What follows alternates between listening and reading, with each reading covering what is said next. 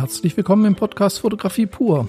Ich bin Rüdiger Schestag und äh, dies ist der Podcast für Fotografie, für die Leidenschaft in der Fotografie, die Gestaltung, die Ausbildung und vieles mehr.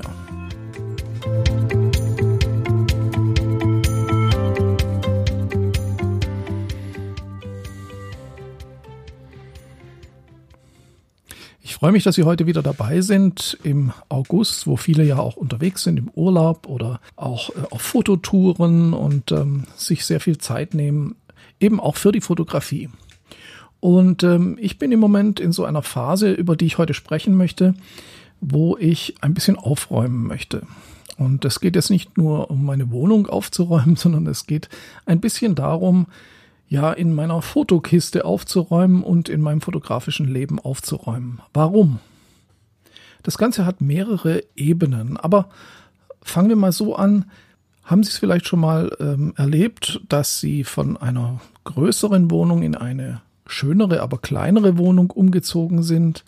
Dann werden Sie gemerkt haben, dass Sie unheimlich viel Zeug haben, was Sie noch nie benutzt haben, was Sie völlig vergessen haben und Sie wissen nicht, wo Sie es unterbringen sollen. Sowas ähnliches ist mir passiert. Ich bin vor zwei Jahren ja aus Stuttgart nach Berlin gezogen. In Stuttgart hatte ich ein riesiges, äh, wunderschönes Studio.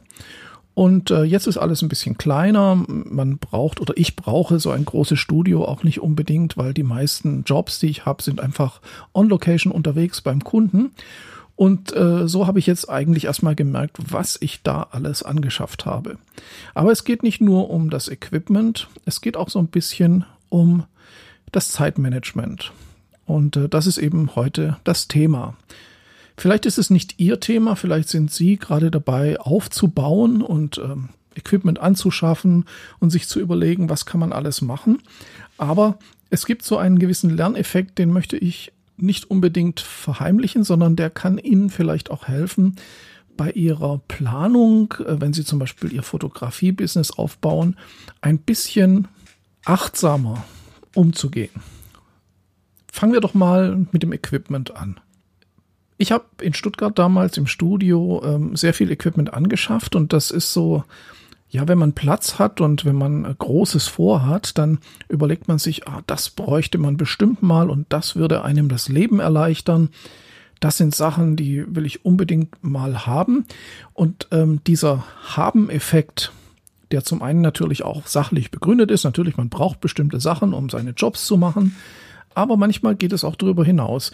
Und das ist zumindest bei mir so gewesen, auch so ein bisschen ein, ein Effekt, der aus einem, einem früheren Mangel heraus ähm, resultiert. Ähm, dieser Mangel war einfach der in den 90ern, als ich äh, Fotografie studiert habe, ähm, da war alles sehr teuer. Ich habe mir damals zwei Blitzgeräte gekauft, die, ähm, ja, die haben richtig Geld gekostet und da gab es auch keine günstigen China-Blitzgeräte wie heute.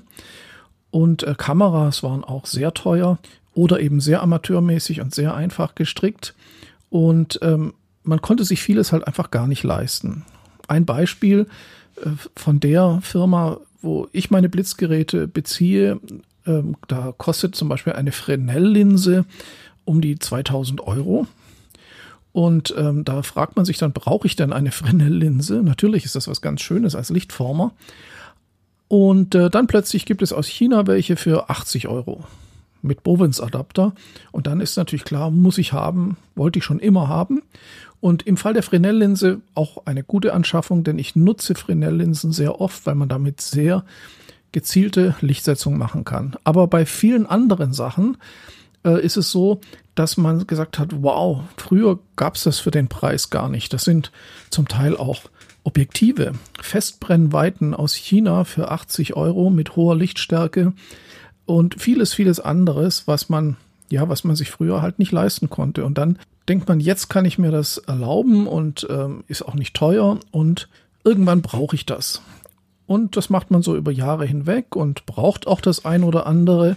Und gerade wenn man dann zu so einem Punkt kommt, wo man sagt, jetzt muss ich mich verkleinern räumlich, dann merkt man eigentlich beim Umzug, und das ist wahrscheinlich bei privaten Umzügen auch oft so, dass man viele von den Sachen überhaupt nicht, also einmal am Anfang, weil es cool war und dann überhaupt nicht mehr benutzt hat.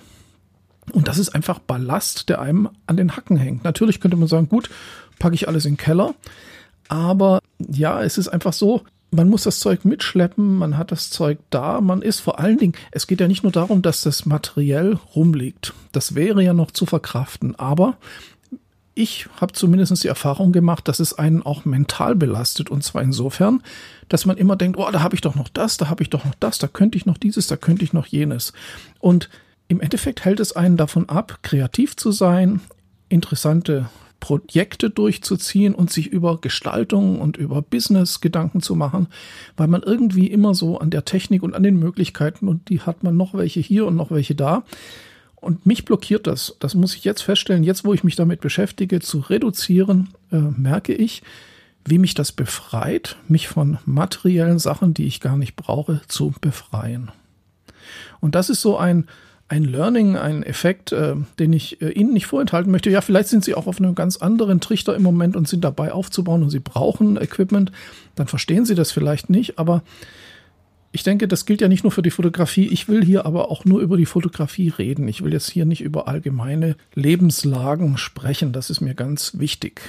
Aber mit diesem Equipment, was man zu viel hat, ich verkaufe gerade sehr viel über eBay, da hört es ja natürlich nicht auf. Es geht auch darum, ja, sein Equipment zu vereinfachen. Und das ist zum Beispiel, da bin ich jetzt auch gerade dran, man hat doch dann, wenn man mehrere Fotoapparate hat, ähm, ich habe ja Mittelformat, dann äh, normale digitale äh, Kameras, ein Micro Four Thirds System für Video, ein APS-C System von Fuji, dann die Phase One für Mittelformat, dann habe ich die analoge Mamiya 6.7 das sind tolle Kameras, ich arbeite super gern damit, aber mich nervt, dass ich ein ganzes Regal voll mit Ladegeräten, verschiedene Akkus, Adapter, jede Kamera hat ein eigenes Objektivadaptersystem. Ich kaufe teilweise zweimal das gleiche Objektiv, einmal für Micro Four Thirds, einmal für Fuji und also es ist einfach, man hat, auch das ist einfach so nervig. Ich will es einfacher. Ich will mich nicht um 15 verschiedene Akkusysteme, um 20 verschiedene Objektivanschlüsse kümmern. Die Filtergewinde müssen alle anders sein. Es ist so viel und das hält einem irgendwie knallt es einem den Kopf zu. Also ich habe so das Gefühl, das ist wie wenn man viel Alkohol trinkt. Es ist zwar witzig, aber es dröhnt einem den Kopf zu und man ist einfach blockiert. Und Alkohol habe ich mir abgewöhnt und genau das möchte ich jetzt eben auch in der Fotografie machen. Das heißt, ich will kompatibler werden. Und äh, dieses kompatibler werden heißt für mich, ich reduziere meine Systeme. Ich werde wirklich runterfahren und viele, also es ist auch schwierig. Ich möchte noch mal ganz kurz da zurückkommen. Viele von Ihnen haben das vielleicht auch schon durchgemacht, dass sie sagen, ich wechsle das System. Dann sagt man, okay, ich hatte vorher diesen Hersteller jenen und ich wechsle jetzt auf den anderen, weil der und der und der Vorteil. Ich weiß nicht, haben Sie es auch schon gemerkt? Ähm, man hat dann viele Vorteile und hat das System, was man für sich für das Richtige hält. Und nach einer Weile kommt es dann, ah, das nervt aber. Das war bei meinem alten System besser. Es gibt kein System, das alles perfekt so hat, wie Sie das möchten. Und wenn Sie wechseln auf ein cooleres System, dann haben Sie plötzlich wieder andere Sachen, die in Ihrem alten System besser waren. Und auch das verhindert manchmal, dass man sein Equipment vereinfacht und abspeckt. Und da muss man sehr radikal sein und muss sagen, interessiert mich nicht, dass ich diese oder jene Option jetzt nicht mehr habe. Ich reduziere.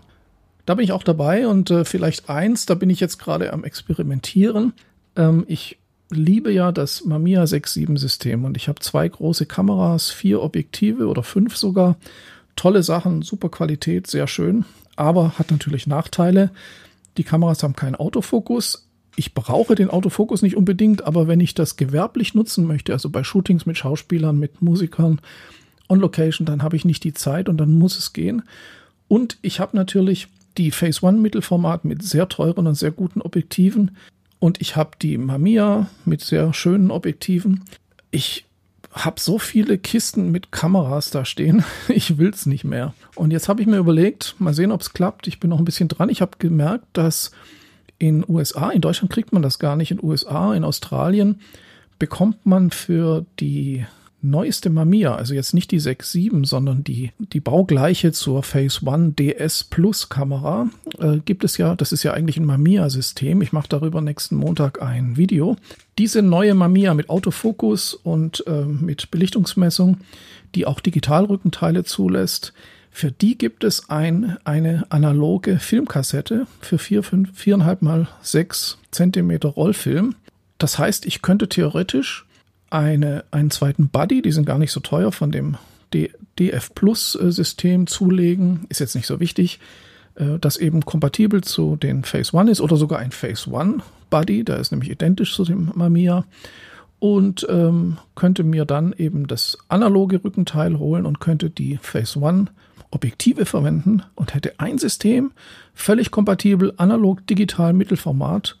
Genial, dann habe ich drei Objektive oder maximal vier für analog und für digital und es ist alles super einfach. Da bin ich jetzt gerade dran, ob es klappt. Ich habe mir das bestellt äh, in, in, in Japan, glaube ich, so ein analoges äh, Magazin.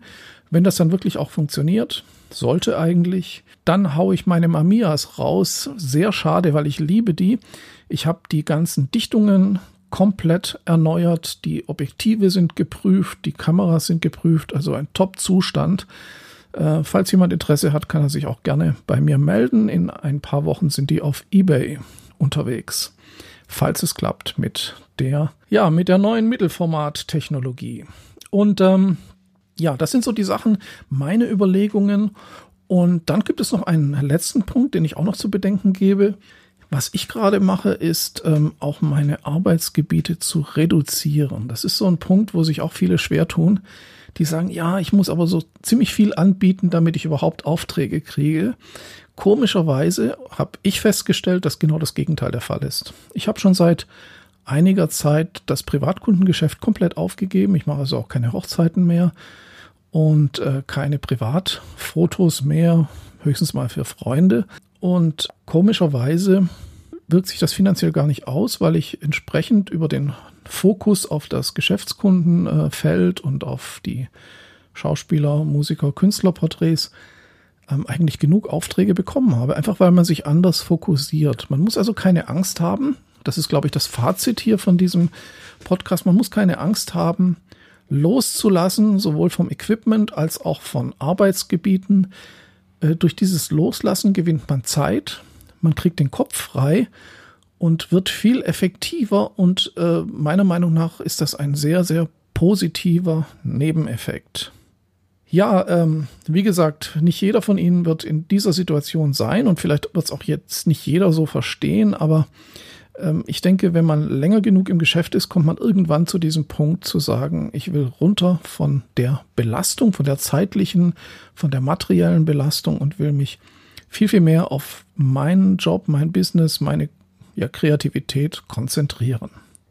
Das war's wieder für heute. Ich bedanke mich, dass Sie meinen Windungen und Gedanken über das Thema gefolgt sind und äh, ja, würde mich natürlich auch interessieren, ob Sie in einer ähnlichen Situation sind oder waren oder ob sie sagen, nein, ich bin im Moment dabei, so ziemlich aufzustocken und mein Equipment äh, zu, ja, eben mehr Equipment zu kaufen, um mehr Möglichkeiten zu haben. Auch das ist okay. Aber halten Sie im Hinterkopf, kaufen Sie wirklich nur das, was Sie brauchen.